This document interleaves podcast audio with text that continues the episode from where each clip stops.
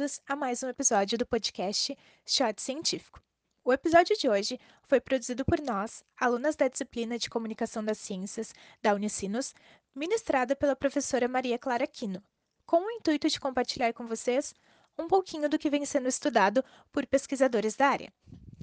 Nós somos eu, a Tainara, a Franciane e a Denise, e vamos estar com vocês nesse episódio falando sobre cultura pop e a cultura de fã dentro do gênero romance. Hoje nós vamos receber a doutora em Ciências da Comunicação pela Universidade do Vale do Rio dos Sinos, a Unicinos, a Giovana Santana Carlos, que também é mestre em Comunicação e Linguagens pela Universidade Tuiuti, do Paraná.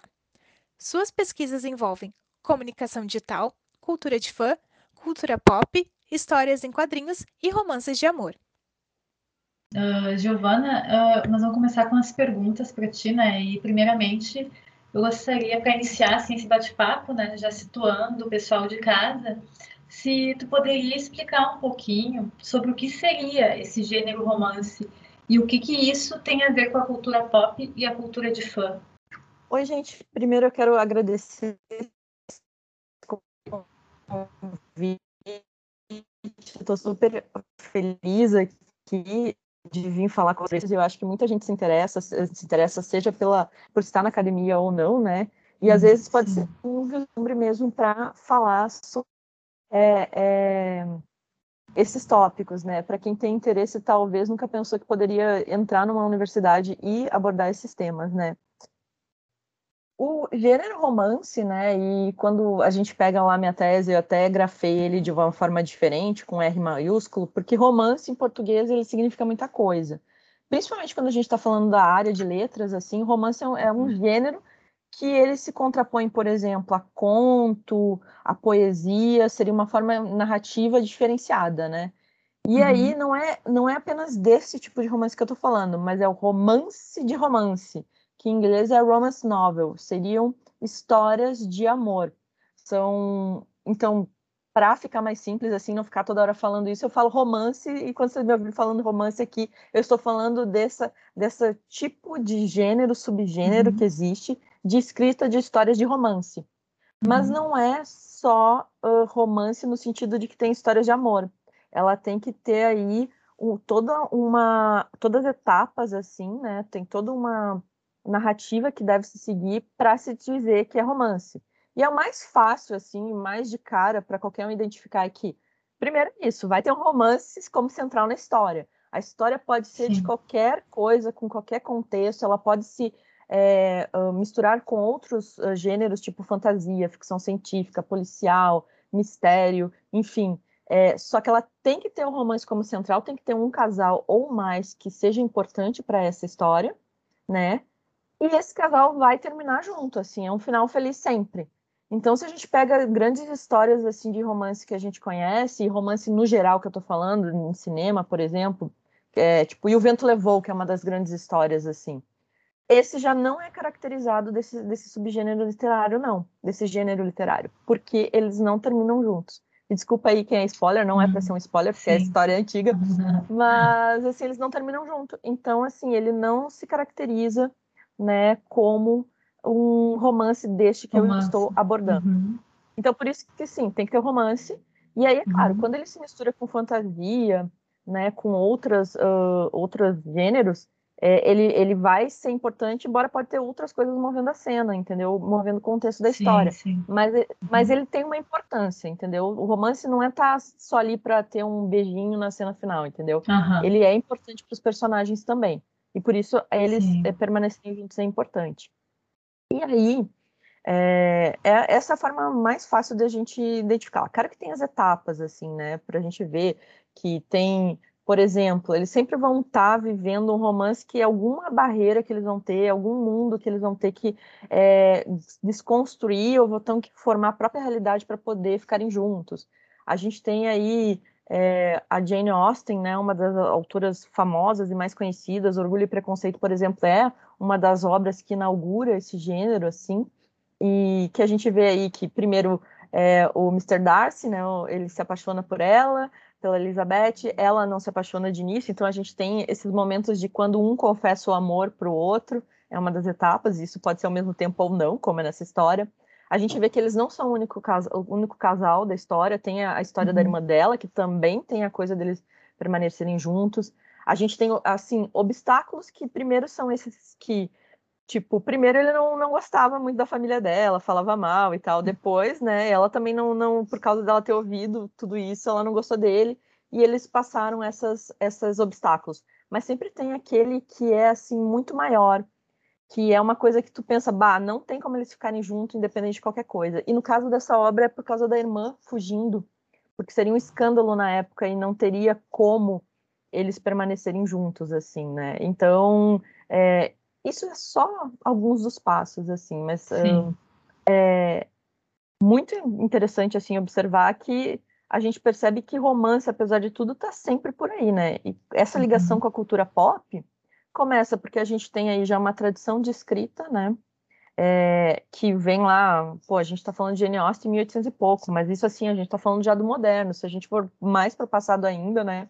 Tanto é que em português não à toa essa coisa, esse formato de livro, né? O romance, a novel em inglês, ela já vem com esse nome em português porque sempre tem essa característica do, do amor, né? É, ali presente, embora nem sempre esse, esse amor romântico que termina junto. Mas a gente vai ver que tem nos livros, a gente vai ver em todos os meios de comunicação, a gente vai ver no rádio, quando o rádio era famoso, as radionovelas, né, que, que eram super importantes. Hoje a gente vê na, na, na, na, televisão, nas telenovelas, que a gente tem aí uma tradição, e a gente vai ver que independente de que é, seja o tipo de, no, de telenovela, é, sempre vai ter casal, e os casais para ficarem juntos. É, assim, seja numa situação que a gente vê mais uma discussão social acontecendo, discussões de classe, ou às vezes não tem nada disso, algumas que são mais de ação, outras de mistério, outras de comédia. O, o amor, o romance sempre está presente. A gente vai ver isso no cinema também, e sejam obras que são adaptadas ou não, né, de livros que já existem desse gênero, assim. E a gente vai ver uhum. outras práticas, por exemplo, assim, se a gente for pensar em fanfiction, né, que é essa prática de escrita de fãs, né, a gente vai ver que tem termos como slash, né, que é para casais assim que não estava lá na obra original que, que os escritores quiseram colocar, né? Quiseram fazer. Então é, existe aí um, muita ramificação mesmo e esse poder mesmo, né? E aí a gente uhum. vê uma das coisas que, que na minha tese eu escrevo muito no feminino, né? Eu falo que é as fãs, as escritoras, já deixo lá uma atenção de entrada, por quê? Porque a gente vai ver que a maioria das pessoas que escrevem são mulheres, e no caso da escrita, quando é homem, eles usam uh, até pseudônimo feminino, o que é uma coisa que é contrária a toda a literatura que a gente conhece. Geralmente as mulheres uhum. escondiam o nome. Aqui não, os homens colocam o nome feminino mesmo, para uhum. parecer que é uma mulher que escreveu. É, a maioria das leitoras, assim, os dados internacionais e tanto os brasileiros que eu coletei, a gente tem mais de 90% dos leitores sendo mulheres. Né? Então, porque geralmente o romance também é uma coisa que a gente vê mais relacionado com uh, o feminino, as mulheres. Eu não estou dizendo que tem, que ser assim, eu acho uma perda para os homens que não leem também, porque essas obras trazem muito, retratam muito a, a, as mulheres, né, e diferentes mulheres em diferentes situações, e por isso que ela é tão forte esse feminino, e por isso que eu também, se vocês me ouvirem aqui falando das escritoras, as fãs leitoras, é porque eu identifico isso e eu não vejo uma perda. Eu acho que daí é uma coisa de gramática que falar os, né, sempre no masculino descaracteriza um pouco. Mas se você, homem que esteja ouvindo isso, não entenda que se você não pode estar nisso. Pelo contrário, abrace o feminino aí e não se sinta intimidado com isso. Pelo contrário, é muita coragem até para um homem abraçar uhum. isso. Né? Bom. E Giovana, falando um pouquinho do teu processo de criação de pesquisa, Quais são os desafios diários assim de ser uma, uma pesquisadora de romance? Como que tu lida com a procrastinação e com o medo de não corresponder às expectativas? Olha, eu vou te dizer que, olha, uma pergunta feita assim hoje em 2021. A primeira primeira coisa é as dificuldades de um pesquisador, ponto. não vou nem entrar no romance, vamos começar por aí. Investimento, porque pesquisa precisa de investimento pesquisa precisa de tempo. Tu, são, assim, você precisa fazer reflexões e escritas que não é assim tão fácil. Não dá para você parar ali 10, 20 minutos para ler um negócio uhum. e escrever rapidinho, assim, não funciona assim. sabe? Você pega leituras, às vezes, que você vai ficar lá para um termo, você perde meia tarde, um dia inteiro para entender o que é aquele termo, para entender o contexto naquele parágrafo, sabe? Então, precisa tempo e precisa dinheiro, porque para te poder ficar com esse tempo, geralmente, então a gente precisa de bolsa, que falta. Aí, por exemplo, a minha pesquisa, que tem esse viés uh, exploratório, uh, etnográfico, uhum. de que não era só no virtual, não era só na internet, no digital. Eu queria acompanhar isso, porque eu acho um pouco difícil não acompanhar isso, porque a nossa realidade hoje é isso. A gente vive também pela na internet. Então tinha que ter isso. Mas eu queria também entender os espaços offline, o que está acontecendo no presencial. Porque a gente não está vivendo só no, no, né? O metaverso ainda é só uma proposta, digamos assim, né? O meta ainda não está completamente colocado para nós. A gente está muito melhor do que alguns anos atrás, que você tinha lá um tempo mesmo que você sentava na frente do computador. Hoje a gente é muito mais, mais imerso mesmo. Só que ainda assim a gente tem esses espaços offline, né? Então eu queria ir ver como é que é o pessoal, até porque as pessoas agindo no, na internet é de um jeito. E para mim poder ir nesses eventos, você precisa de verba, né, também. Uhum. Porque às vezes assim, não, o, alguns eventos que eu fui eram gratuitos, sabe? Mas às vezes você precisa do transporte, mesmo seja nessa cidade. Eu consegui ir a eventos em São Paulo e em Rio, por exemplo, para poder ver. Eu fiz entrevistas pessoais com tanto as blogueiras que fazem os, os eventos, né? Ah. Que tem essa parceria oficial com as editoras, como eu fui às editoras no São Paulo, São Paulo e Rio, né? As maiores, que, que as, as as, as maiores mesmo, né, que publicam no Brasil. E não adianta, assim, é... hoje, por mais que esteja mais popular a gente fazer entrevistas assim como nós estamos fazendo, né, via internet, teleconferência, é... e eu acho que as pessoas estão um pouco mais acostumadas hoje pós-pandemia, ou pelo menos, né, antes não era tanto, e faz uma diferença, porque você está junto com as pessoas, e como minha pesquisa era muito exploratória, porque não tinha nada eu não encontrava no Brasil leitura sobre isso, principalmente dessa entrada de fãs, assim mesmo, nesse meio, com as editoras. Tá lá, conversando com a pessoa, e às vezes antes de começar a entrevista, ou no meio, e surgir uma coisa, e tu consegue dispersar mais. E para um movimento exploratório, isso eu acho que é muito importante, porque o meu tipo de, de, de, de questionário lá, ela era semi-estruturada, ou seja, eu tinha algumas perguntas eixos, mas eu deixava a partir do entrevistado falar surgirem coisas. Então, uma das coisas que foi de início, né? Eu falei agora para você já o problema que, que, que, eu, que eu trouxe para minha tese, que está lá escrito após quatro anos, mas de início eu não sabia direito o que, que era. Eu disse, eu quero investigar essa parceria, como é que funciona. Então, eu não tinha de cara para pensar que, a, por exemplo, que eu encontrei das pessoas que estavam trabalhando na editora, dessa parte de marketing que lidava com as blogueiras, as booktubers e tal, uh, muitas eram fãs também. E tinha gente assim que não tinha formação na área alguma de letras ou de mercado editorial, às vezes vinham de, sabe, de mercados assim que trabalhavam de, de exatas, era outra coisa, mas pelo conhecimento a editora contratava.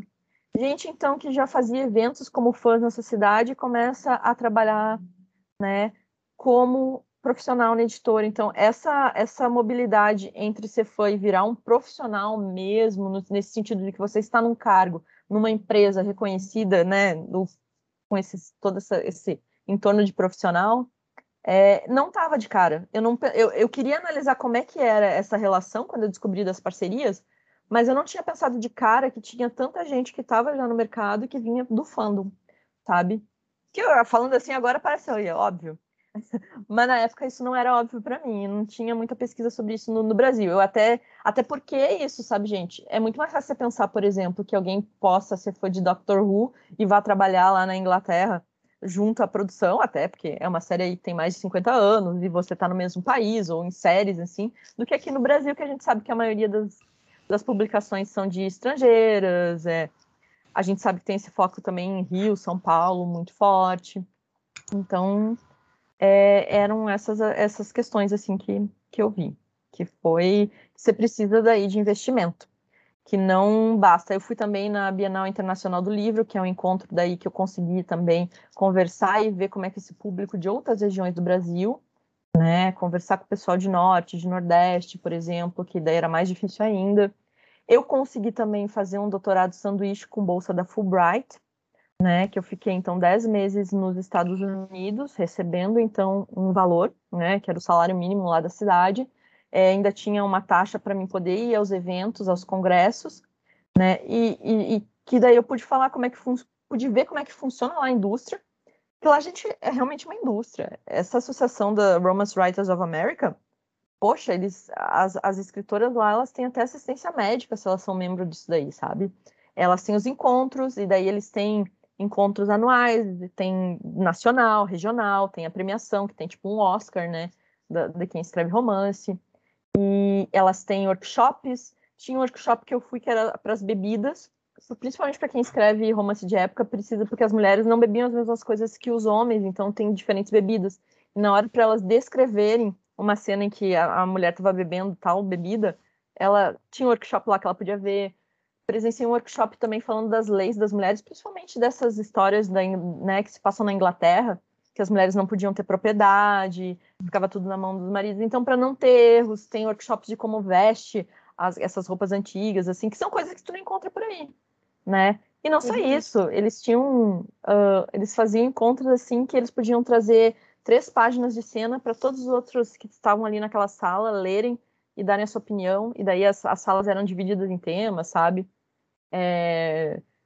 Enfim, uma infinidade de, de, de coisas, assim, uma, da, uma, uma que eu fui também falava sobre escrever sobre personagens que, que, diversos, que não são da sua realidade, então, se você é uma autora branca, você vai escrever sobre uma realidade de uma pessoa preta, você precisa entender, você vai falar de alguém que tem algum, alguma...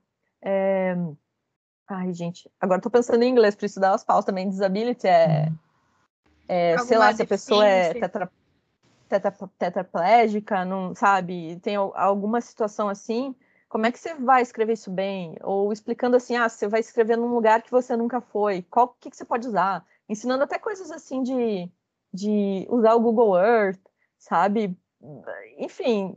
E daí, quando eu converso com o pessoal de letras aqui no, no país e, e que escreve, é, todo mundo fica impactado assim com essa estrutura, sabe? Porque não tem aqui. Não tem. E assim, não é só no romance eu estou falando de, de escritoras em geral.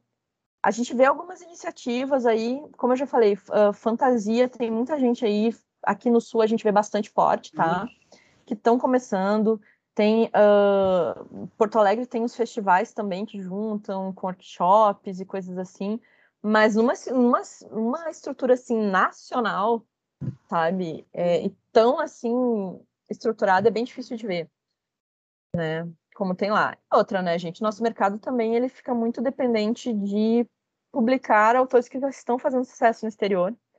Então, em termos de negócio, mesmo para uma editora, é muito melhor mesmo ela já vir e traduzir e publicar alguém que já é famoso, que as pessoas já conhecem aqui no Brasil até, por causa que leram inglês, ou porque já tem uma base de foi toda uma coisa pronta, sabe? É, lá fora, que é só, tipo, colocar legenda para os áudios visuais, enfim, é mais fácil do que lançar alguém de zero. E isso é, um, é uma das situações também da precariedade do nosso mercado. Uh, algumas editoras que eu fui assim pesquisar, entrevistei, elas fazem um trabalho fantástico com romance aqui no Brasil. Mas aí quando você pergunta assim, é, mas vocês estão lançando só estrangeiras e brasileiras, não é interesse, porque é muito mais caro. Todo o marketing que tem que construir em cima disso, todo, né? É, e aí, por isso também que as que fazem isso buscam nas plataformas de fanfiction, né? Ver quem já tá. É, e não, não necessariamente só fanfiction, entende? Tem o Wattpad, por exemplo, não é só, mas gente que tá, já está escrevendo, já está se lançando na Amazon, por exemplo, por, por conta própria, porque a pessoa já tem. A gente vê os booktubers, né? Quem tem YouTube também, a pessoa já tem milhares de seguidores, sabe? Quem tem, por exemplo, 100 mil seguidores, gente, tá? Num booktube, por exemplo, vai lançar um livro se 10% dessas pessoas comprarem o livro dela, de 100 a gente tá falando de, de, quanto? 10 mil? Gente, dependendo da, da editora aqui, se ela é pequena no Brasil, 3 mil exemplares já é considerado um best-seller, sabe? Uma editora pequena. É uma coisa meio triste, assim. Claro hum. que isso para uma pequena, tá? Uma média já vai para uns 25 mil, assim, né?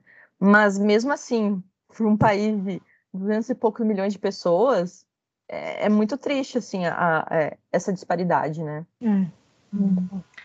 Bom, e assim, sobre os romances de amor, né? Nós sabemos que ele possui dois elementos centrais, né, em seus enredos. É uma história de amor, né, centrada no romance, que é focada em um casal e seus obstáculos, né, para ficarem juntos e com um final otimista e emocionalmente satisfatório. Ah, o casal sempre termina junto no final, né, e os romances uh, de amor apresentam subgêneros. Então, a gente gostaria, Giovana, que, assim, se você poderia nos falar um pouquinho sobre esses subgêneros, né? O histórico, o contemporâneo, o erótico, e entre outros, né? É, então, a gente tem realmente uh, vários né, subgêneros, assim, uhum. mas os principais e que são determinados, então, pela Romance Writers of America, é o histórico contemporâneo, erótico, sobrenatural, o de suspense, o young adult e o religioso, né? O histórico, a gente vai ter então essas histórias que se passam é, antes de 1950, né? É, a gente tem, então, como o próprio nome diz, ele vai se passar em um período histórico, né, anterior. Uhum. E é importante a gente sempre ter em mente que aí a gente está falando, né, de escritoras atuais, livros que estão sendo lançados na atualidade, né, que estão contando de um uhum. passado, né? Então, claro que uma, uma escritora mais uh, mais velha, né, pode ter vivido antes dos anos 50 e pode, pode ter relatado que ela viveu, mas geralmente não é isso. Geralmente é épocas que não foram vividas pela escritora, né? E aí, por uhum. exemplo, a gente tem o, os romances da Jane Austen, né, que se fala em romance histórico e tal, de época. Mas em termos de categoria, eles não são de não são históricos, não são de época, eles são contemporâneos, porque a escritora vivia na época, né? E aí também já estou falando do contemporâneo, que é quando ela vive na época que ela escreve, né? E dentro ainda dos, dos históricos, né, a gente tem esse de época, que é muito famoso no Brasil, que foi uma editora, né, Arqueiro, que lançou esse rótulo aqui para esse tipo de, de, de livro. E muito baseado porque a gente conhece já esse termo para as novelas de época, né? Então a gente já sabe que ela é antiga, né? Uh, mas no inglês a gente vai ver realmente bem delimitado, né? Dentro do, do, dos históricos, uns mais subgênero ainda, né? Categorias conforme período. Então, o período geralmente de reinado dos reis, né? E aí a gente uhum. sempre tem a Grã-Bretanha, a Inglaterra, geralmente, né? Uh, predominando para essa nomenclatura. Então, os mais famosos são os Regency, romances, né, que são os romances uhum. da regência, do período regencial que aconteceu na Inglaterra em 1811, 1820, né, que era quando a rainha Vitória uh, comandava, se eu não me engano. E, mas a gente vai poder ter, por exemplo, medieval, né, outros períodos. Aí, de novo, na Inglaterra tem o do ano, é, enfim, conforme os reis, né? É, aqui a gente não segue tanto isso, no máximo a gente vê mesmo as, as, as, o fandom falar em, em que seja de medieval ou de época, não se usa tanto essa nomenclatura regencial, então, até porque o nosso período regencial no Brasil foi diferente né, da Inglaterra, mas geralmente é de época. O contemporâneo, então, que eu falei para vocês, é escrito na atualidade, né? O erótico, gente. O erótico, como o nome diz, ele é esse romance que tem um amor erótico que ele tem uma presença marcante, a interação sexual do casal, ela é importante para a trama e aí é importante dizer, não é simplesmente aquele pornô, né?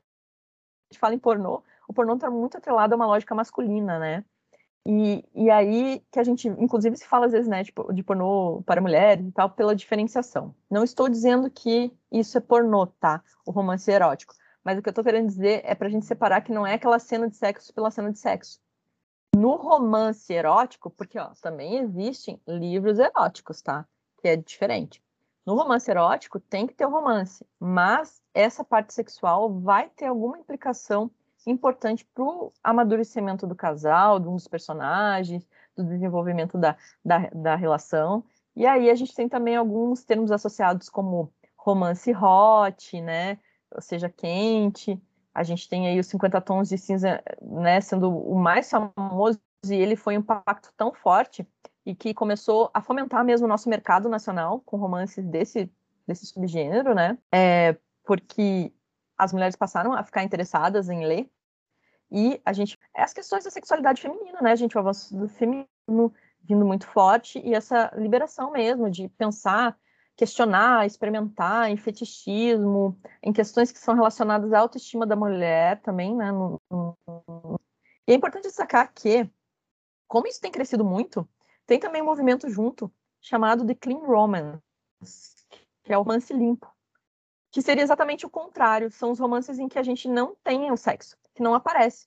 Porque tem mulheres também que não querem mesmo essa parte sexual, sabe? Não gostam de ler sobre isso, não tem interesse. E aí a gente tem esse tipo de romance que é que nem aquelas que a gente via antigamente, assim, ou vê ainda em algumas obras, que é corta assim na cena do beijo, ou corta entrando no quarto, e daí corta a cena para outro dia saindo da cama, sabe?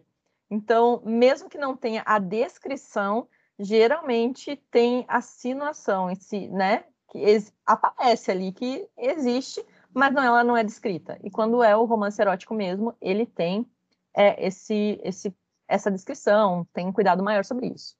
A gente tem também o sobrenatural, né, gente, que ele é vo voltado, então, para elementos sobrenaturais, e esse é um muito voltado, é, a gente vê muito a mistura com fantasia, ficção científica, porque é daí os romances que envolvem vampiro, bruxa, lobisomem, né, gente, os outros tipos de metamorfos, shapeshifters, que são pessoas que se transformam, né, tem um corpo humano, mas se transformam em, sei lá, é, dragão, é, dinossauro, é, urso, qualquer tipo de, de, animal que se imagina, né, a gente tem coisa com anjo, demônio, ciborgue, é, é realmente essa questão do sobrenatural, né, e aí que, já que ele tem uma relação tão próxima com ficção científica e fantasia, é, como eu falei para vocês, assim, para não ser uma só uma fantasia, uma ficção científica, para ser um romance também ele tem que ter forte a questão do amor, do relacionamento, né, entre o casal, porque senão ele fica só sendo um outro tipo de, de gênero.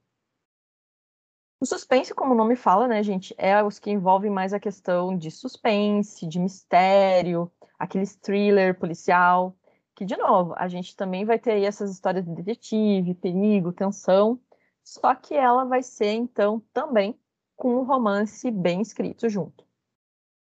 A gente tem o Young Adult, né, que esse também, gente, é um gênero por si só. Só que ele é muito, muito focado aqui no romance. Tem romance também, mas a gente conhece histórias de Young Adult que não tem romance, né? Ou romance não é, como eu falei para vocês, não segue todos os passos que esse gênero coloca. Aí, no caso, são voltados para a vida de jovens adultos, né, como parte integral mesmo desse, dessa história, dessa narrativa. Então, a gente tem geralmente personagens que estão na fase ali, adolescente, ou, ou, assim, começando a vida adulta dos 20. Então, a gente vai ver a história de gente que está no colégio, na faculdade, né? E esses dilemas dessas primeiras questões que surgem tão novo, né? Então, por isso que o nome Young Adult quer dizer adulto jovem, né? E durante a pesquisa também eu encontrei, durante a pesquisa da minha tese, estava também ficando muito forte o new adult, né? O adulto novo, que já é quem está ali já nessa faixa de 20, 30 anos, né, ainda fazendo faculdade ou nos primeiros empregos, né? Que também tem essa, essa, essa aproximação. E é interessante só destacar que geralmente as pessoas pensam assim, ah, young adult, ele é voltado, porque essas primeiras experiências e tal, o new adult, para um público leitor que tem a idade dos personagens. E não é bem assim. É, sim, é, é, voltado também, mas tem muito público leitor mais velho lendo isso, tá? Inclusive, eu conheço muita gente de 30, 40 anos, que, 40 mesmo, que está lendo Young Adult, sabe? Dentro do, desse, de romance mesmo, né? O romance desse Young Adult. E isso é uma das coisas desse, do, desse tipo de gênero. Você vai ter desde as pessoas de 14 anos, 18 anos lendo, até 60, 70, assim, é muito forte. E por último, a gente tem os espirituais, né? Que são aqueles que vão ter algum elemento espiritual, religioso, que está envolvido na trama junto com o romance. Então a gente vai ver assim. É, Deus presente, às vezes não precisa ser Deus ou essa uh, religião cristã, né?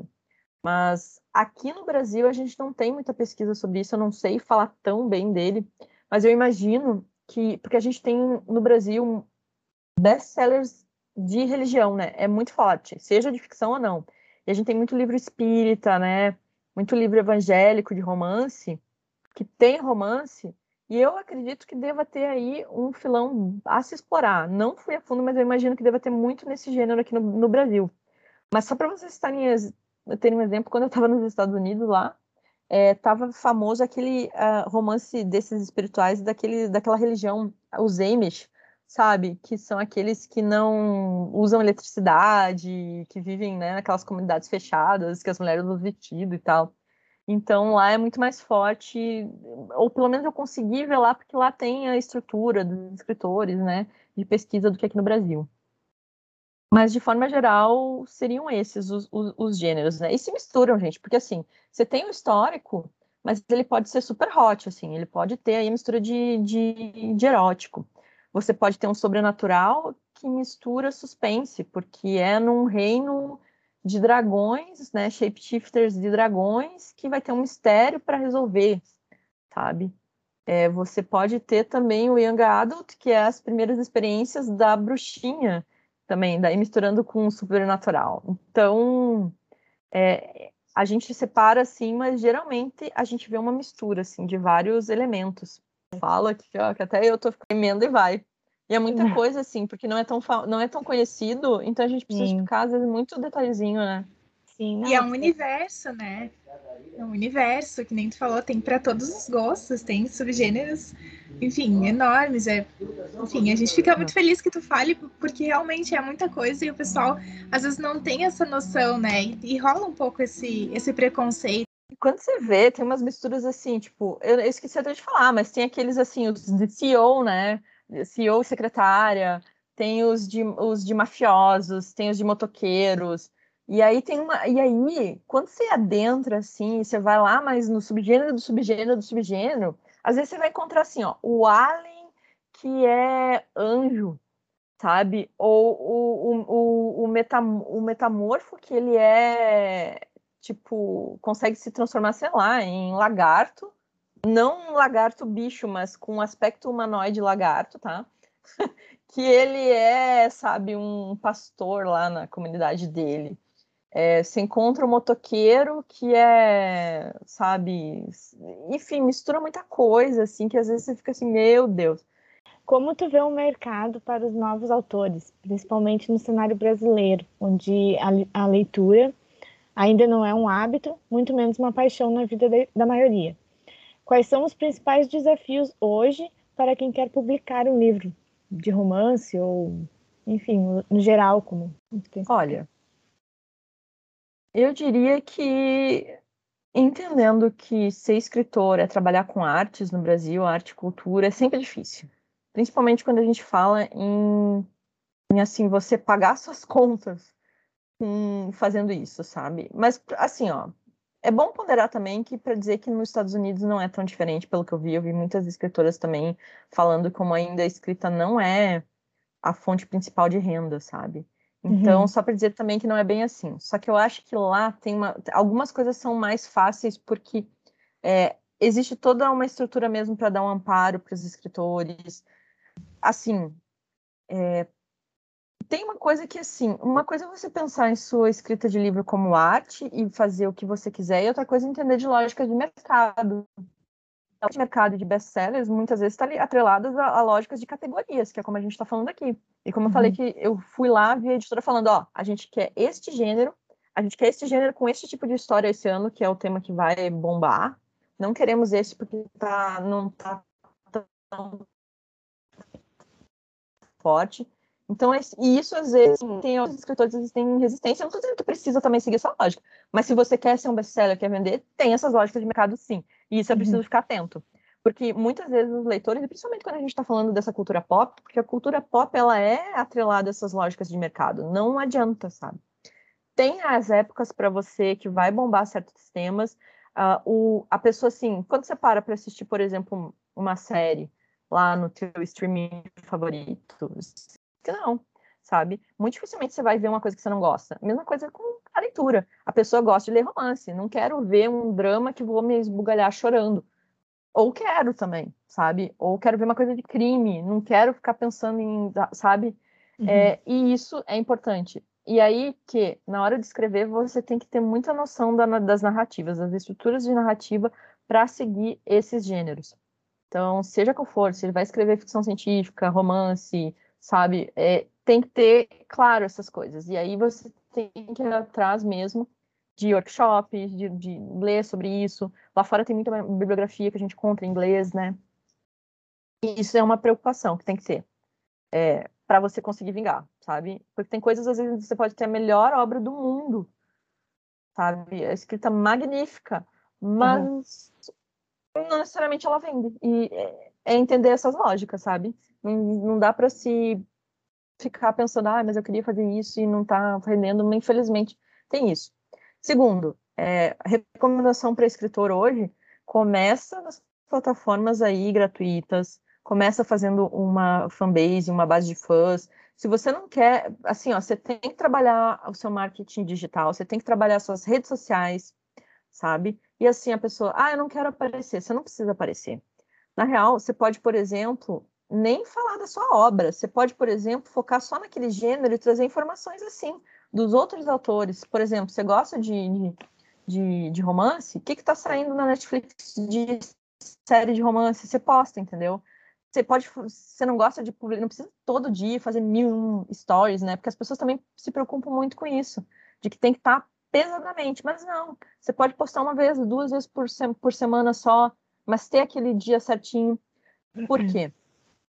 Porque se você quer ser publicado por editora, você vai ter essa essa essa disparada já de você já chegar a dizer, olha, eu tenho esse número de seguidores, eu já tenho um público aqui.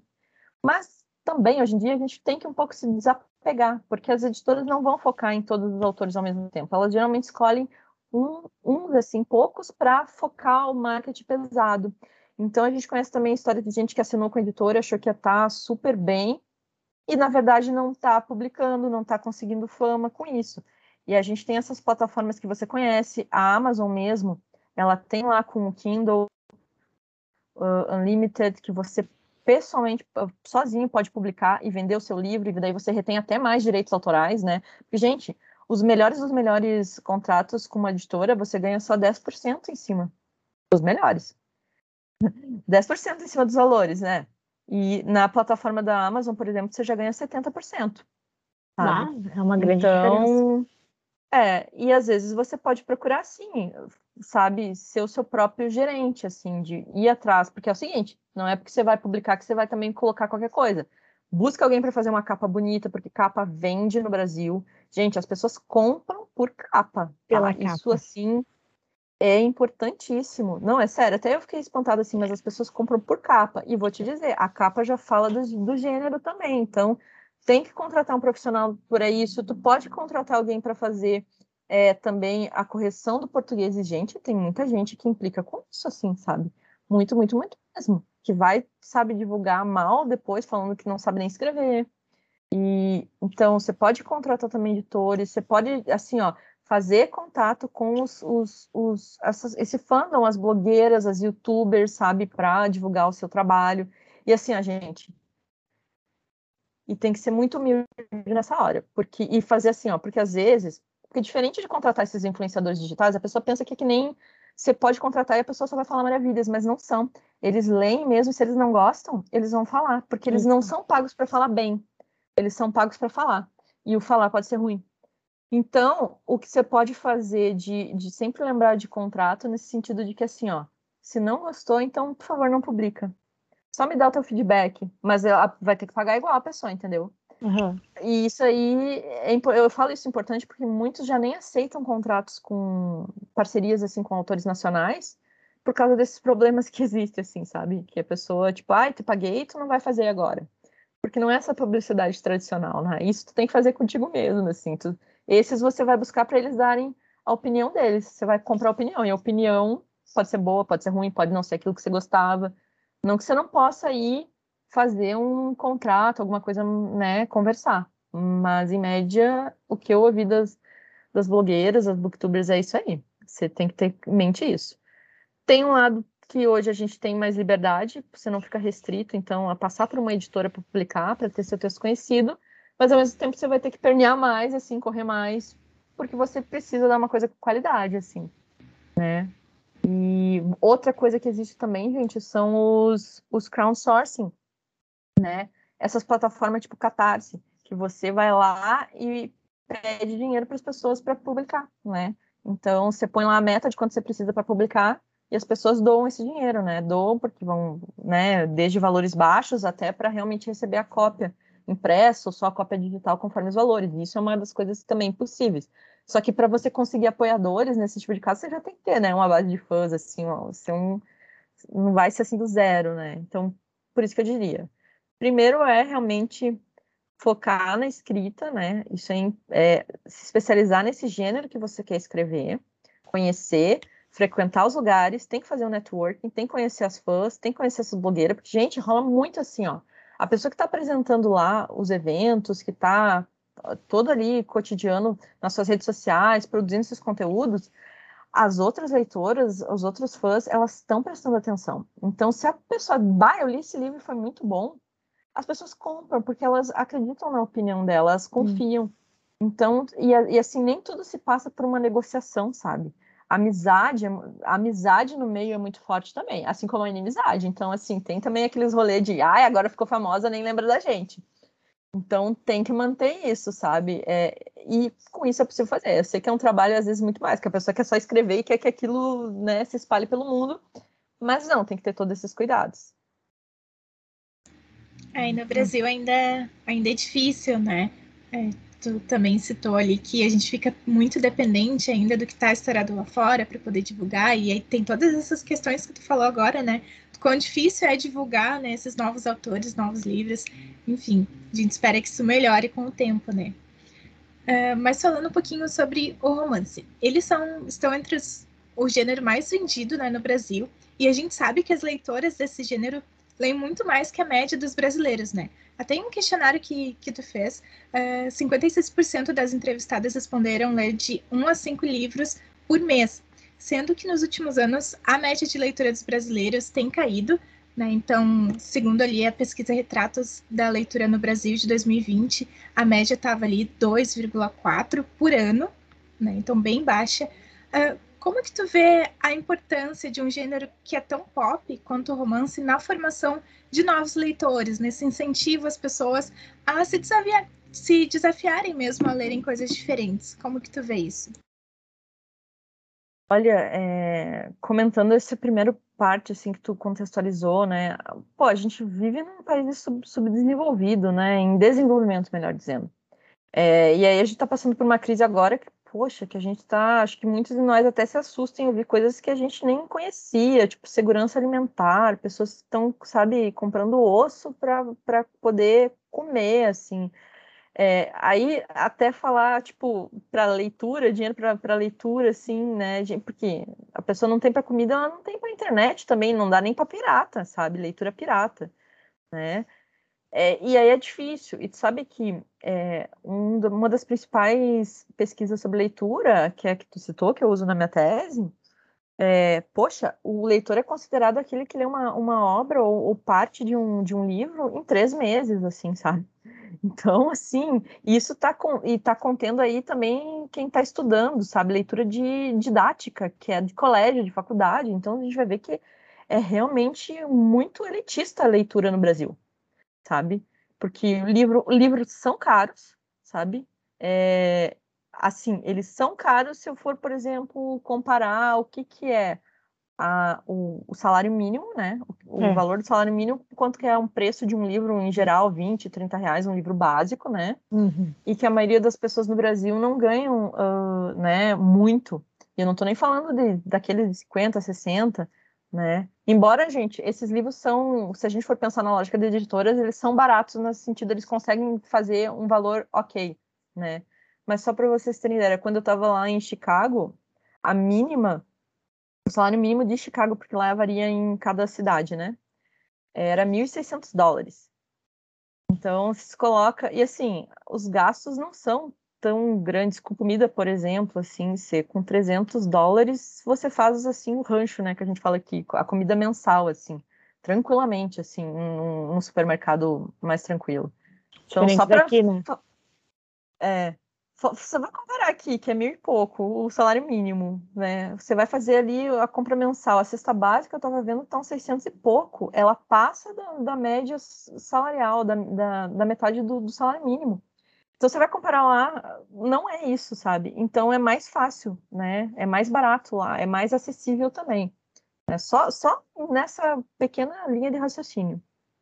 É, e isso é um dos primeiros pontos da, do problema que a gente tem, sabe? A gente tem aí também a alfabetização, que é até também outra questão, e é, acho que agora, depois da pandemia, a gente vai ter aí muita luta sobre isso, a própria uh, o rendimento né, dos alunos durante a pandemia, porque né, com muita gente com muita situação precária, que não, atend... não foi mesmo à escola e não fez nada em casa porque não tinha acesso. E sabe, a gente. E não é só essas questões, gente, de, de dinheiro mesmo, de gente que não tinha. Eu ouvi professores comentando que por causa que o aluno morava numa situação geográfica que tinha morro e tal, a internet não chegava bem. Uhum. Não é não ter dinheiro, assim, mas, sabe, é... E isso aí vai preocupar, vai ser mais prejudicial ainda. Então, depois desse cenário catastrófico que é, é que é difícil ler no Brasil, então acho que já é bem complicado. A gente tem também essa questão do tipo de leitura, né? Que é como fazer esse público jovem também ler. E aí é complicadíssimo também, porque, e como eu falei para vocês, assim, uma das primeiras uh, problemas que eu tive, na verdade não tinha falado isso ainda, eu acho, mas um dos problemas, primeiros problemas que eu tive durante a minha pesquisa era encontrar bibliografia sobre romances, sobre literatura popular, sabe? sobre esse, esse tipo de leitura. E, e o que acontece é que aqui a gente tem uma tradição nas letras, é, nos cursos de letras, em que há uma resistência a, aceitar esses, esses, esses tipos de livros, esses tipos de literatura, assim. Tem muita gente aí que está desconstruindo isso, tá? E tem iniciativas surgindo, mas ainda a gente vê certa resistência em alguns lugares. Então, assim, se você pensa que no mestrado e doutorado, que seria a, a, a, vanguarda, né, que é onde eu fui buscar nas teses e dissertações das pesquisas. A gente não encontra tanta uh, obra sobre isso, e tu imagina, então, na formação do profissional que vai em sala de aula lá, dá aula de português, enfim, não precisa ser só português para trabalhar, na verdade, a literatura, né? É, pode ser em outras áreas, como história, enfim. Aí a gente vê que fica mais complicado ainda, e a gente tem realmente dificuldade de ver, né? É, e, e não é não é só isso, né, gente? A gente tem aí também o desconhecimento, né? Porque o próprio professor às vezes não tem tempo e não tem às vezes mesmo dinheiro para investir na sua formação cultural, que é um também um problema estrutural. Então vai depender dele também é, conseguir ter acesso a essa, essa, leitura popular, assim. E eu vou dizer para vocês, às vezes existe, muitos dos blogueiros e booktubers que eu conheci, eles eram, na verdade, professores, sabe? De português, porque também tem, tem muito isso. Eu tô falando de, de blogueira, bababá, nessas coisas, todo mundo também pensa que é uma gurizadinha, assim, que, que tá ali 15, 20 anos e não tá, não tem tempo para fazer as coisas. Não, gente, eu encontrei muita gente que vai atrás, especializa, que já tá no meio, né, trabalhando com isso. Mas eu acho importantíssimo abrir é, para trazer essas leituras populares, esses conteúdos de cultura pop, porque é o que a gente consome, é o que está no dia a dia, é o que está próximo. E falando isso também, gente, como alguém que é especialista também em educação, que eu fiz também a especialização em educação, e que a gente vê que os alunos, eles, eles, eles aprendem mesmo é, a partir daquilo que eles conhecem. A partir daquilo que conhecem, é mais fácil tu ir construindo conhecimento. Então, assim, seria super bacana, sabe? É, trazer essas obras. E não precisa ser assim, daí tu vai pensar, ah, é uma literatura popular, mas ela tem que ser não ficção. Não, sabe? Porque tu pode pegar é, obras que são totalmente fantasiosas, mas aí tu vê que a fantasia, por exemplo, se constrói numa. A construção de mundo é feita a partir de movimento político-econômico que existiu em tal país, em tal década. Então, a partir daquilo, tu pode fazer o aluno ir lá investigar e fazer os comparativos para ele conseguir entender, sabe? E também levar uma reflexão crítica, que é uma coisa que a gente está precisando hoje no Brasil, né? Porque a gente também tem muito essa coisa de só dar conteúdo, só explicar e aplicar, e isso daí é, é também um dos problemas do nosso país, assim, né? E as pessoas mal conseguem ter uma situação de vida confortável, mas também quando elas têm, quantos estão, na verdade, desenvolvendo o seu intelectual, quando estão construindo essa reflexão crítica, sabe? É, e tem gente que passa, às vezes, por né, graduação mesmo e não desenvolve isso, sabe? Não só, é porque nunca foi estimulado também, realmente. E aí a gente vê que seria muito enriquecedor, né, trazer a partir dessa literatura popular, por mais que tenha problemas, assim, não é, sabe, não é não ver os problemas, não é dizer que não, isso aqui não é tão legal, isso aqui não é tão interessante, porque se a gente for ver até nos clássicos, tem muitos problemas, né? A gente está vendo aí algumas questões de racismo, por exemplo, né? O Monteiro Lobato, e daí a discussão se deve ou não permanecer, né? A gente está vendo aí, né, muita discussão, discussões, né, até sobre os clássicos. E eu acho legal também destacar, gente, tipo, porque, ok, Jane Austen é uma das clássicas, né? Mas é muito legal a gente ver que muitos dos autores que, eram, que são clássicos hoje, eles eram extremamente populares na, na, na época que eles publicavam, na época que eles viviam sabe? A gente esquece, por exemplo, Machado de Assis, que é o maior autor brasileiro, escritor. Porra, o cara fazia folhetim, o cara escrevia para jornal, e você acha que jornal é o quê? Era popular, sabe? Folhetim era, era, era popular de época, sabe? É, a gente vê autores de diversas nacionalidades, em, em diversos países, assim, é, e não só isso, sabe, gente? Na, nessa cultura erudita que a gente chama, tu pega William Shakespeare, né? Oh, cara, eu fui no, no, quando eu fui para Inglaterra, eu fui lá visitar o teatro lá de Shakespeare e tal, e eu fiquei assim abismada quando eu vi, porque assim, ó, gente, as pessoas estavam bêbadas assistindo assim a, a, a, as peças dele. Era um troço extremamente popular, assim, as pessoas bebiam, conversavam, sabe? Tipo, hoje a, a língua pode ser difícil de ouvir, de ler, né?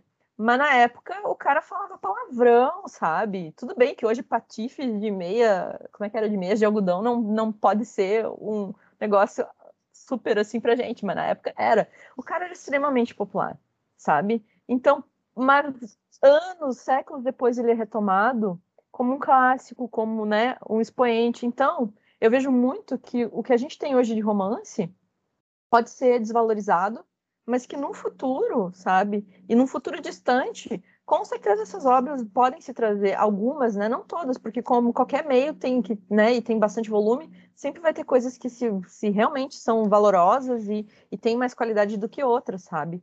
E a gente vê que realmente é também uma questão de quando a gente pensa em arte, porque a literatura é arte. O que, que é arte, né, gente? porque o quadro está na galeria, ele é arte, e daí a gente vai pensar na arte urbana, né? que agora a gente vê aí o pessoal, né, as pichações, é, o, o, o é, a gente vê também que tem essa questão, por que, que não é valorizado? Porque está na mídia, porque é popular, porque muita gente gosta, mas se a gente for ver, a maioria das obras que são hoje valorizadas, elas tinham muita gente que gostava, sabe? É, é, ou então, alguém, assim, às vezes a gente vê obras, assim, na pintura também, por exemplo, que a pessoa é, não foi famosa na sua época, mas alguém foi lá, pesquisou, começou a trazer isso e começou a se tornar famosa, sabe? Então, é que nem. E outras que não, ainda hoje, Mona Lisa, que é um dos quadros mais famosos, gente, é só por causa da técnica lá de esfumaçar, sabe? Então, assim, as pessoas nem sabem, mas estão lá, sabe, pagando ingresso no Louvre e, e valorizando isso.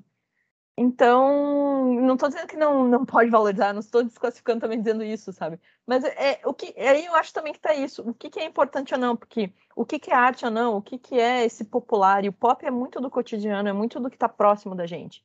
Então é por isso que eu acho que tem que se desconstruir esse, esses preconceitos, sabe? Tem que trazer mesmo essas músicas, tem que trazer o funk, se é o que o pessoal ali do colégio está ouvindo, tem que trazer os heróis da Marvel se é o que a pessoa está indo vendo no cinema, tem que trazer os romances, se isso está trazendo ali questões importantes, sabe? Porque eu acho que é a partir daí, disso que está próximo da gente, que a gente consegue pensar mesmo nessas, nessas outras características, essas outras questões de vida que a gente precisa trabalhar, né? E sem ficar pirando, assim. Giovana, só fazendo um comentário, né, sobre o que tu estava falando ali da questão é, dos leitores no Brasil. Eu acho que realmente falta isso, né? A gente parar de tratar a literatura como uma coisa tão séria, né? Que a gente deva ler só os clássicos, só, enfim, as coisas antigas, que só isso é importante. É muito importante, né? Mas eu acho que falta a gente trazer essa leveza e trazer esses gêneros mais pops para conquistar realmente as pessoas, né? Para que as pessoas sintam vontade de, de ler, né? De conhecer, enfim. Muito legal a tua fala. Uh, mas dando continuidade, eu queria falar um pouquinho, uh, e aqui eu vou abrir uma aspas, né? Que tu fala que os detalhes da realidade feminina, sejam fantasiosos ou baseados em fatos reais, são muito presentes nos romances, que não à toa são escritos e lidos também predominante por mulheres. Fecha aspas. E aqui a gente já comentou um pouquinho sobre isso, né? Mas o que eu queria que tu comentasse um pouco é sobre. Tu acha que em alguns momentos, relacionamentos tóxicos, abusivos, ou até algumas, alguns assuntos relacionados a gatilhos são romantizados dentro de alguns subgêneros, como o dark romance, por exemplo? Com certeza. Infelizmente, com certeza. E não é só no dark romance, não. Né? É, Para quem não conhece o dark romance, assim, ele já tem esse, esse, esse nome de sombrio, romance sombrio, porque ele realmente vai falar de coisas que são tabus e que não são aceitas, assim, coisas que são problemáticas mesmo, né? É, mas não precisa ser romance dark, não, para ser problemático, né? Aí, é, por que, que, eu digo isso? Assim, é, a gente vai ainda ver abusos acontecendo, é, romantização de estupro, sabe? E aí eu vou dizer que não é uma coisa assim que a gente vai ver só no passado, a gente vê também em obras atuais, a gente, porque ah, né, gente? A, a, a, gente pode dizer assim, ah, o feminismo avançou, a, a, a luta das mulheres, a, a, condição de vida das mulheres está avançando, mas ao mesmo tempo tem gente ainda que, que tá ali, que é machista, que continua ainda né, naquela visão retrógrada, extremamente problemática e infeliz. E bárbara, né? acima de tudo, porque é barbaridade o, o que se faz com as mulheres. É, e seja essas pessoas homens ou mulheres, né? Porque o, o, aí que tá, o machismo, né? A misoginia, ela não tá só no homem, não, ela tá na mulher também. Então, a gente tem aí realmente é, uma divisão mesmo de que a gente tem obras e autoras que estão lá na frente, que já estão pensando, sabe, em não romantizar certas coisas, que têm esses cuidados, e outras não, outras não problematizam isso. E assim, tem também, gente, é, esse cuidado de ver o que, que é aceitável em tal época ou não, porque a gente, se a gente, porque a gente, pega obras de, sabe, 20 anos atrás, 20 anos atrás, a gente era 2001, né? assim, e tinha coisas que era aceitável lá antes de uma época em que tinha, a gente tinha a popularização da internet, que ajudou muito a gente discutir essas questões femininas e o feminismo em si, que eram aceitáveis, ou não se reconhecia, assim. Eu, gente, eu tenho 36 anos, é tipo assim, o que era considerado estupro, assim, naquela época, que era aceitável ou não sobre abuso, é muito diferente do que hoje, sabe? Antigamente, assim, por mais que se sentia desconfortável, era justificar uma coisa, não, mas estava bêbada, é óbvio que ia dar merda. Hoje, assim, meu Deus, assim, impossível um negócio desse, sabe? Assim, qualquer pessoa que tá aí acompanhando, sabe? Deveria ser no passado. É, é triste que a gente, né, aceita algumas coisas e acha que é normal e não é mas a gente vê que realmente ainda tem coisas que são problemáticas. Então, primeiro, a gente vai ter uh, escritoras que escrevem assim e tem público para isso, porque tem mulheres, porque existem mulheres machistas, misóginas, né? Existe o dark romance que assim nem, nem, nem sempre ele é extremamente problemático nesse sentido, mas tem, sabe? Eu, eu já peguei, assim, séries, assim, que eu fui ver, é horrível, assim, que toda, por exemplo, toda cena de sexo é forçada. Toda, assim, sabe? E aí ainda vem com essa, principalmente esses, esses um, reverso, é, em que a gente tem aí, então, é uma mulher e vários homens, e aí tem algumas coisas assim, ah, porque é o alfa, é a ômega, que aí, então, eles têm uma justificativa meio que, assim, genética, entende, para ser abusivos é extremamente problemático, assim, isso, assim.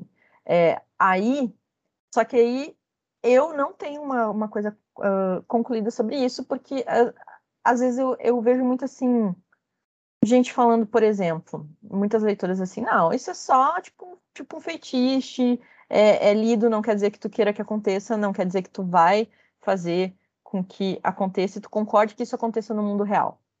Só que a gente tem a perspectiva também. Enquanto tiver uma mulher que está lendo isso e achando que é normal, isso não pode existir. Né? Aí a gente também tem é, algumas outras questões, que é até históricas. Você sabe, por exemplo, que uh, uma das coisas que é muito comum, a primeira vez um casal de romance ser, ser abusivo e ser um estupro, estupro nesse sentido que a mulher não está uh, dando con concessão a isso, não é aquele estupro violento, né? De, de realmente. Mas é que ela não quer transar, ela gosta do cara, ela tem o sentimento pelo cara, eles estão. Mas ela não queria naquele momento, mas ele força, sabe? É... Existe uma justificativa histórica para isso, que até eu aprendi num documentário, assim, sobre, sobre isso, porque o que acontecia a, até os anos 60, 70, né, gente? Bom, alguns meses até hoje, na verdade. É, primeiro, você não podia ter sexo sem casamento. Então, meio que uma forma das escritoras, assim, é, sabe, passar isso era o cara meio que forçando a heroína, entendeu? Tipo, porque ela não consentia, então ela é uma boa mocinha, ela não transou porque ela quis, porque não pode tra transar antes de casar. É uma lógica perversa, mas era a forma como se conseguia contornar essa lei cultural, digamos assim. Que é uma coisa totalmente também distorcida, mas assim, existe uma justificativa para ser assim. E é por isso que eu digo que assim, a, às vezes existem coisas problemáticas e existem alguns contextos que dão uma explicação de por que elas são assim ou não. Não estou dizendo que concordo, não estou dizendo que deve ser assim ou não, mas é, é por isso que, tipo, nesses dark romance, a pessoa já vai entrando sabendo que tem problemas assim, mas geralmente vem essas justificativas, essas coisas assim. Mas é por isso que muito, por exemplo, no passado a gente vê essa primeira relação do casal, ela é forçada nesse sentido, assim. Que daí a mulher, tipo, ela é tipo assim, o cara começa. E a gente vê, às vezes até em novela hoje em dia, esses tempos eu tava parando e vendo isso. Uma famosa aí da Globo. Tipo, o cara vem beijar, a mulher diz: não, não, não, não quero. Ele começa a beijar, ela começa a entrar no clima e rola. É esse, essa forçação que eu tô dizendo, sabe? Às vezes é, é, é, é por aí, né? E, enfim, não deixa de ser abusivo, não deixa de ser problemático, mas não é necessariamente violenta. Agora, o dark romance pode ser violento mesmo, sabe? E aí, e, e aí que é o problema. É, e não é só isso, tem as questões de, de psicológica também. É, e tem muitos livros, na verdade, que a gente vai ver a personagem saindo dessas situações, né?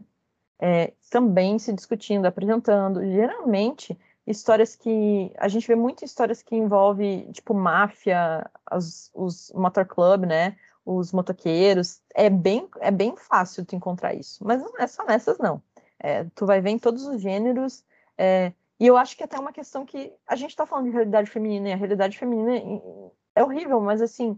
Que mulher que não sofreu algum tipo de abuso, algum tipo de assédio, sabe? É, desde criança. Alguém que pegou no cabelo numa festa, alguém que passou a mão, sabe, desde esses leves assim, assédios assim. Então isso é, é não é incomum aparecer mesmo. É, mas nem todos são assim. E tem muitas escritoras assim que depois que o público falou, olha, isso é problemático por isso, por isso, por isso, elas tiram. Elas tiram e, e, e refazem melhor isso. Você sabe que, por exemplo, em Bridgerton, que ela é de 2000, né, o livro original, acontece, acontece uma situação bem problemática, que é a, a, a menina, né, a... Ai, como é que é o nome da guria? Agora esqueci. A Lady lá, que casa com o, o Simon, ela, ela embebeda ele para poder engravidar. Aí já não é um assédio com a mulher, mas é com o homem. É, ela embebeda ele para engravidar, porque ele não quer engra... ele não quer engravidar. Na série, eles já não embebedaram ele, sabe? Ela fica também assim, confuso, porque ele não quer, mas ela dá uma forçada. Mas ela não fica tanto quanto era no livro, sabe? Mas assim, gente, 2000. E, a, e aí a gente tem a inversão do, do, sexo, sabe? Não se via talvez tão problemático como hoje. Não que não era. É. Porque é igual, independente do gênero, né? É, é problemático. Então tem isso. E outra coisa também que está aparecendo em questão de gatilho, hoje a gente vê muitas autoras já no começo dizendo, ó, oh, esse livro tem isso, isso e isso. Ou às vezes elas falam de forma geral, olha, tem. E não só para essa questão de assédio e tal, né? Para outras questões de suicídio e tal. É, o livro vai apresentar isso. Outras explicam assim: ah, tal página, tal página tem essa, essa, essa cena aqui que quem tem gatilho para isso não deve ler, sabe? Então está acontecendo também um movimento, e eu acho que isso muito também está vindo por causa da autopublicação, desse movimento da fanfic, de escrever em plataformas primeiro, que tem uma relação mais próxima até com o leitor, e lá tem os disclaimer, que já é comum, assim, falar mais ou menos o que, que vai apresentar aquela, aquele texto para não ter esses problemas, né? O que eu acho que, de, de, forma geral, é muito positivo. Porque é. para quem tem gatilho e para quem tem, assim, é, é, é, muito complicado, gente, assim. para quem não conhece, eu já vi muita gente assim, ai, tá me contando que vai ter isso, vai estragar a história. Mas, cara, é, para quem tem realmente gatilho, isso é muito importante e, e, vale a pena. Porque tu tá ali tirando a pessoa de passar por um sufoco, assim, um negócio, é, sabe, um ataque de pânico, uma coisa assim, complicadíssima. O que eu ia dizer é que eu já passei por a situação de começar uma, a ler uma série que, nossa, parecia ser muito bom e ali começava muito legal, mas eu não consegui terminar a série porque as cenas tinham gatilhos muito fortes, assim, que eu não conseguia encarar, sabe? toda vez que eu passo pelo livro, assim, nas estantes virtuais, eu me dá uma coisa, sabe? Mas eu acho que, que vale, assim, a gente sempre ter essa lanterninha, né? De, de ter esse olhar crítico, até para os livros que ainda não tem esse disclaimer, né? Porque às vezes acontece de ter, e às, às vezes pode não ser uma cena, mas o contexto geral, né? De estar tá ali de uma forma abusiva, e eu acho que é importante a gente, como leitora, ter esse olhar crítico, né? E tu sabe que tem uma coisa também, que eu acho que assim, a gente está falando sempre aqui da mulher, né? Da, sempre descrevendo essa realidade das mulheres, de diferentes mulheres. Mas a verdade a gente tem que. E falou do feminismo e tal. Mas a gente também tem outra questão aí, porque é um, é, é um casal, e quando é, no caso, hétero, a gente tem aí também uma masculinidade, um homem, né? E aí também a discussão da masculinidade, que né, hoje a gente tem aí uma. Existe essa discussão de uma masculinidade que não é essa típica tradicional que, que a tradicional é agressiva, né? O homem, né? Aquele com macho é, tem essa característica agressiva e é mesmo a, a, beira, se não é, beira o abusador e assediador, né? Eu, diria que é, mas você até leve próprio... dizer que beira. É, mas o próprio Christian Grey, né, de 50 tons de cinza, ele tem comportamentos assim que, que beiram mesmo a, abuso, né, ali de, de perseguição, enfim.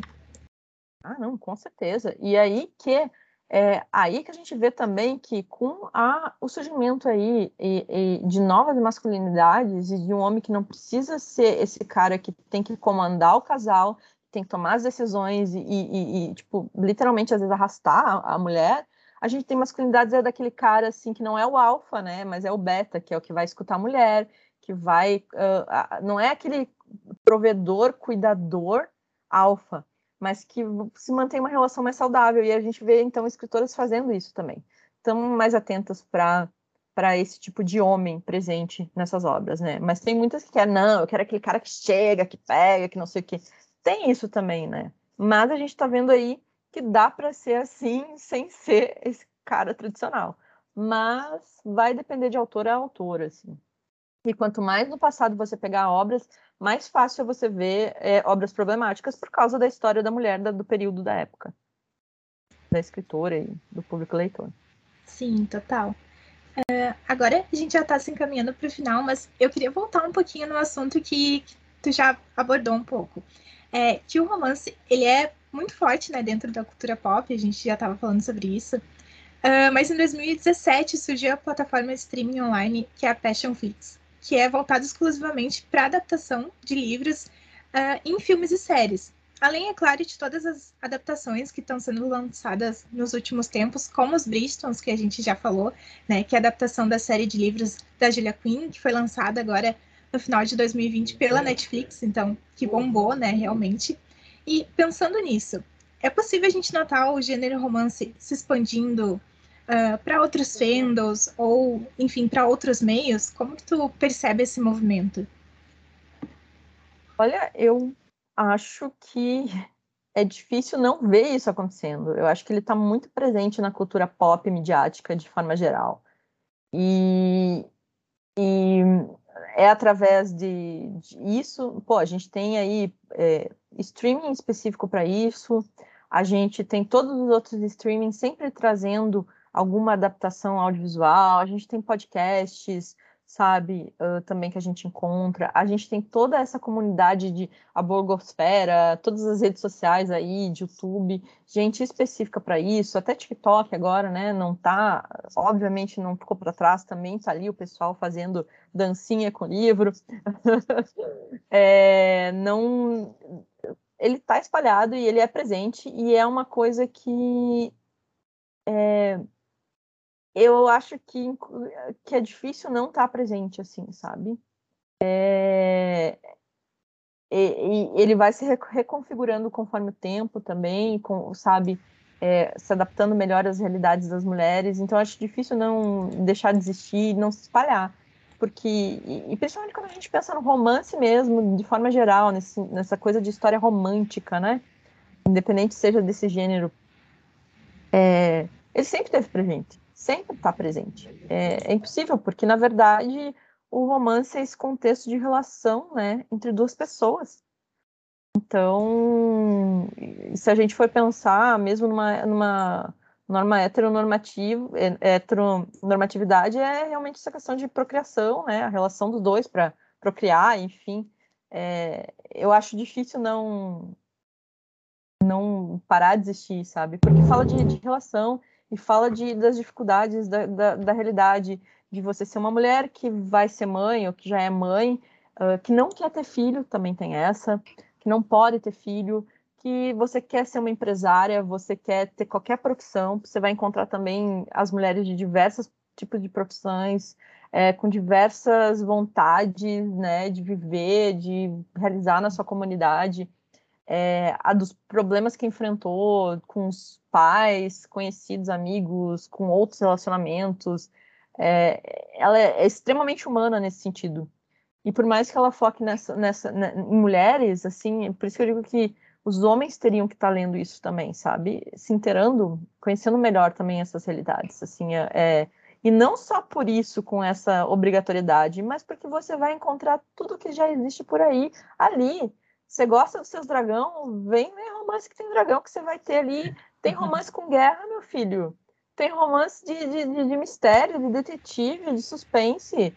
Esquece essa coisinha de jantar à luz de vela e passeio de mão dada na, na beira-mar. Isso tem, tem, mas não é só isso, não. Você vai ter lá a mulher virando um, um feio, um, um, um, ser mágico lá, uh, empunhando espada, sabe? Isso é uma das coisas legais. Você vai ver os vikings tendo mulher, o que hoje a gente já sabe né, que é real. Existia mesmo mulher sendo viking, sabe? Guerreira viking.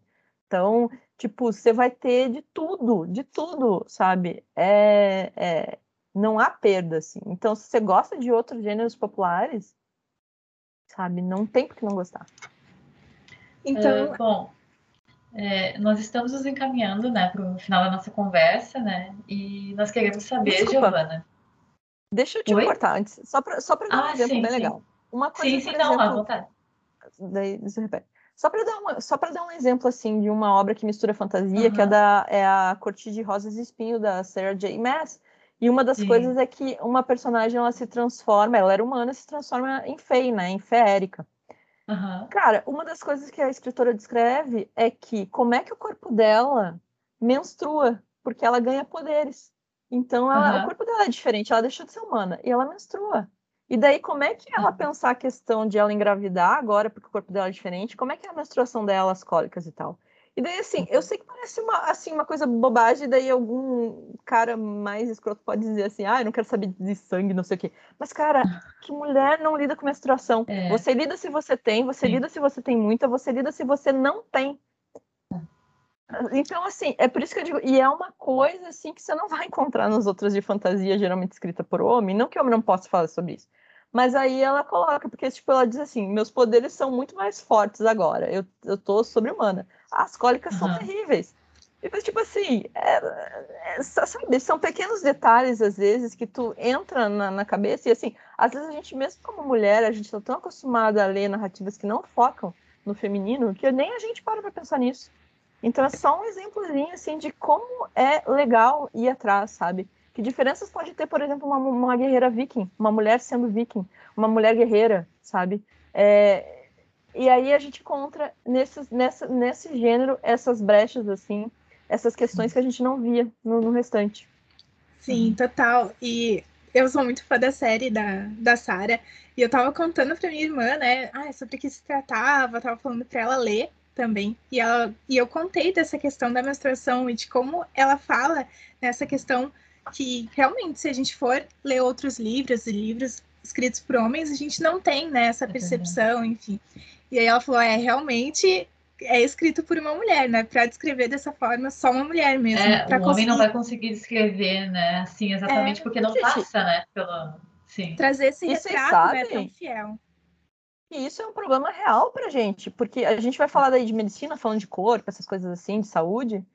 Cara, a maioria das pesquisas, às vezes a gente contra, elas falam de a média geral, assim, só que o corpo masculino e feminino é diferente, sabe? É, e aí, a, hoje está surgindo muita pesquisa que diz, olha, o, tipo, o coração age assim, quem tem ataque cardíaco é diferente mulher, é diferente homem.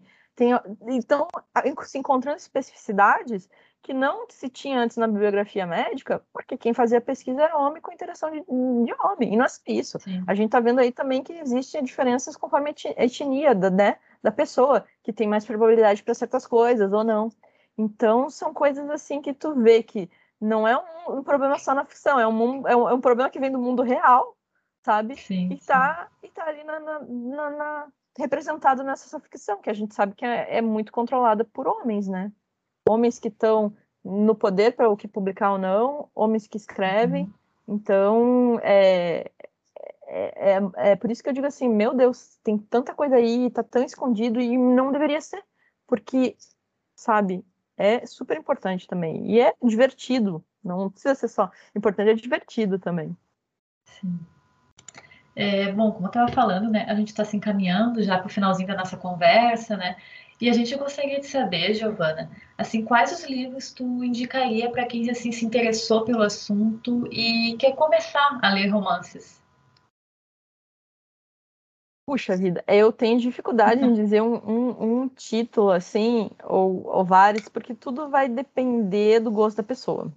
Tem Sim. muitos, muitos uh, uh, gostos diferentes, e como eu falei, tem vários subgêneros uhum. sabe? Então, dependendo do que você gosta, assim, é... é difícil de achar. Eu vou dizer o seguinte: eu tenho no meu Instagram é, uma série de postagens lá sobre os, cada gênero e tal, que uhum. eu deixo lá indicações de é, uh, tanto escritoras brasileiras quanto estrangeiras. Eu dou as três principais de cada de cada país, de né, estrangeira e três uhum. brasileiras, assim, seis ao total de cada gênero, porque tem muita coisa. Por exemplo, a Sarah J. Maas é uma que eu recomendo para quem gosta de fantasia, assim. Ele uhum. é esse romance sobrenatural, mas aí não é só sobre romance. Mas ele é muito bom, essa série. É, e aí também tem isso. Se é volume único ou série, né? Porque tem séries, assim, que tem 20, 30 livros. É, uma que eu gosto, que eu acho legal, que ela escreve, na verdade, não chega a ser livros grandes, assim, não é o romance, sabe, de formato, é, é menor, assim. É, é, na verdade, são duas autoras, é Alexa Riley, só que elas escrevem só esse nome, então tu vai procurar como se fosse um nome só, Alexa Riley. E, e o que eu acho legal é que elas escrevem, assim, histórias que são rapidinhas e que elas parecem ser tabu, mas daí, tipo, depois a gente vê que era tipo um role-playing, era uma, uma encenação, assim, sabe? Para quem gosta dos assim. Mas aí que é o legal que ela faz, porque não é de verdade, entendeu? Tipo, se rolar uma coisa que tu pensa ali, ah, é um estupro, não é, é, é um roleplay. Tem um pouquinho de cada subgênero, né? É, tipo, no assunto de vocês, que é a questão de, de ciência, popularização da ciência, que é uma coisa muito, né, importante, e eu acho legal colocar a importância de pesquisar cultura pop também, porque às vezes as pessoas não valorizam, né? As áreas de humanas, ciências sociais, às vezes, na comunicação mais especificamente, uhum. não é tão valorizada, sabe? Porque as pessoas não veem diretamente uma relação, não é como uma área que nem agora a gente está vendo alguém que vai lá e faz uma vacina. Não, não uhum. se vê tão o impacto tão imediatamente assim. Mas olha, só a partir do romance, por exemplo, a gente discute, por exemplo, a própria questão da representatividade da mulher, a questão Sim. de qual, como é a vivência, como é a experiência, né? É, o que, que isso pode impactar na vida das pessoas. Eu, por exemplo, a minha pesquisa foi focada em a relação fã-mercado, porque olha só, a gente pode estar falando aí de como os fãs estão sendo tendo seu trabalho usado, de certa forma. Eles fazem, fazem toda uma publicidade, fazem lá uma divulgação e estão fazendo por gosto, mas isso é o mercado também. E até que ponto também, e daí tu tu pode pensar, ah, é lucro para a empresa porque ela não gastou para isso. E às vezes elas, a gente precisa desse tipo de relação que não tem assim no exterior como é aqui no Brasil, lá nos Estados Unidos, por exemplo, porque o nosso mercado não tem condições de pagar tanto profissional como é a indústria que é lá fora. Então tem esse lado também. Só que ao mesmo tempo você fica nas mãos de pessoas que podem às vezes não estar preparadas. É um risco, sabe? Geralmente elas estão, geralmente elas vão atrás por causa do interesse, mas às vezes pode não ser. Sabe? Uhum. Então, olha o impacto que isso tem na sociedade. Isso é um mercado, e é um mercado bilionário, né, gente? Sim. Porque a gente vê aí que é, isso impacta aí realmente numa cultura que é global, né? Tipo, o mundo todo está lendo esses romances e assistindo as adaptações para cinema e TV, e isso move toda uma economia. Então, por isso que é importante, porque a pessoa fala, ah, lá ficção, ah, lá sério, ah, o que, que eu quero perder tempo, sei lá, porque a mulher pode ser uma guerreira viking, grandes coisas. Não, mas não é só isso, movimenta toda uma economia, movimenta toda sim. uma cultura, comportamentos humanos e tem impacto no mundo. Então, é por isso que é importante, sim, a gente olhar para a cultura pop. Né? É por é isso verdade. que a gente é importante a gente pesquisar esses temas que parecem tão banais e cotidianos, mas que fazem toda a diferença na nossa vida em sociedade. Sim. O nosso episódio fica por aqui. A gente quer agradecer, Giovana, por ter aceitado o nosso convite e ter conversado um pouco com a gente, foi muito legal. A gente vai deixar na descrição do episódio as redes sociais da Giovana, tá? Para que todo mundo possa acompanhar o trabalho incrível que ela vem fazendo e também as recomendações que ela deixou. Uh, a gente te deseja muito sucesso, que tu continue pesquisando sobre assuntos, assuntos tão legais que a gente com certeza vai vai estar tá acompanhando, tá bom? Mas o shot científico não para por aqui. Fique ligado, porque nos próximos dias teremos novos episódios com outros alunos falando sobre outros assuntos relacionados à pesquisa científica. Fique ligado! Acho que aqui já foi o nosso encerramento, mas de novo, Giovana, brigadão pelo, por ter aceitado. Foi muito legal, a gente adorou. E eu já anotei aqui alguns, algumas dicas que tu passou, com certeza eu vou ler. Ah, vamos We'll be right.